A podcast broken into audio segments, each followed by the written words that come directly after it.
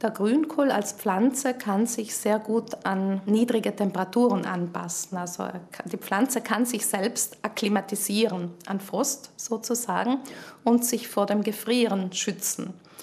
Die Pflanze ist imstande, größere Kohlenhydratmoleküle, die in den Zellwänden enthalten sind, abzubauen zu kleineren Zuckermolekülen und diese dann im Inneren der Zelle, also im Zellsaft, anzureichern. Damit haben wir dann im Inneren der Zelle eine größere Konzentration an gelösten kleinen Teilchen und das bewirkt eine Erniedrigung des Gefrierpunkts. Der Effekt ist ähnlich wie beim Salzwasser. Auch Salz in Wasser, das sind gelöste Teilchen chemisch gesehen. Und Salzwasser gefriert erst bei niedrigeren Temperaturen als das Süßwasser im Vergleich dazu. Dieser Mechanismus wird wirklich erst bei niedrigen Temperaturen, also unterhalb von 0 Grad, aktiviert und die Pflanze schützt sich damit selbst vor dem Gefrieren. Wie sich durch diesen Stoffwechselprozess die Inhaltsstoffe und der Geschmack von Grünkohl verändern, haben die Forschenden auch genauestens untersucht. Das Ergebnis wenig überraschend. Im Labor konnten bislang 13 verschiedene Zuckermoleküle in den Grünkohlzellen nachgewiesen werden darunter Fructose, also der Fruchtzucker und auch Maltose, also Malzzucker und noch eine Reihe von anderen verschiedenen Zuckermolekülen, die alle mehr oder weniger süß schmecken. Das heißt, im Vergleich zu vor dem Frost schmeckt der Grünkohl, der nach dem Frost geerntet wird, süßer und milder und er wird durch diese Abbaureaktion auch bekömmlicher. Eine Nacht im Tiefkühlfach kann das nicht ersetzen, weil dieser Stoffwechselprozess nur bei lebendem Grünkohl funktioniert, nicht aber bei geerntetem. Die Haupterntezeit für Grünkohl ist zwischen November und Jänner. Er wird zu Recht als Superfood angepriesen, denn er versorgt den Organismus mit einer ganzen Reihe wichtiger Nährstoffe.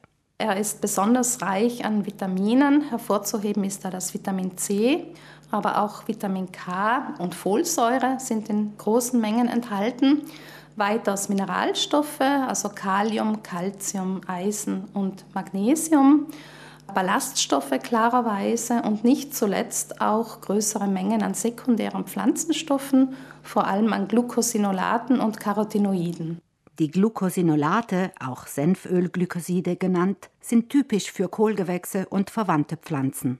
Sie sorgen einerseits für einen würzigen, leicht scharfen Geschmack und andererseits haben sie Eigenschaften, die interessant sind, gesundheitlich gesehen.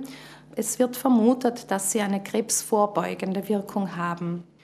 Carotinoide wiederum wirken stark antioxidativ, das heißt, sie können die Zellen vor dem Angriff von reaktiven Sauerstoffmolekülen schützen. Und so dem Alterungsprozess der Zellen entgegenwirken. Eine Menge guter Gründe also, um öfter mal Grünkohl aufzutischen. Vielseitig einsetzen lässt er sich auch, sowohl als Rohkost als auch gegart. Die harten Stiele werden vor dem Zubereiten üblicherweise entfernt. Wichtig ist gutes Waschen, weil sich in den krausen Blättern auch Sand gut verstecken kann.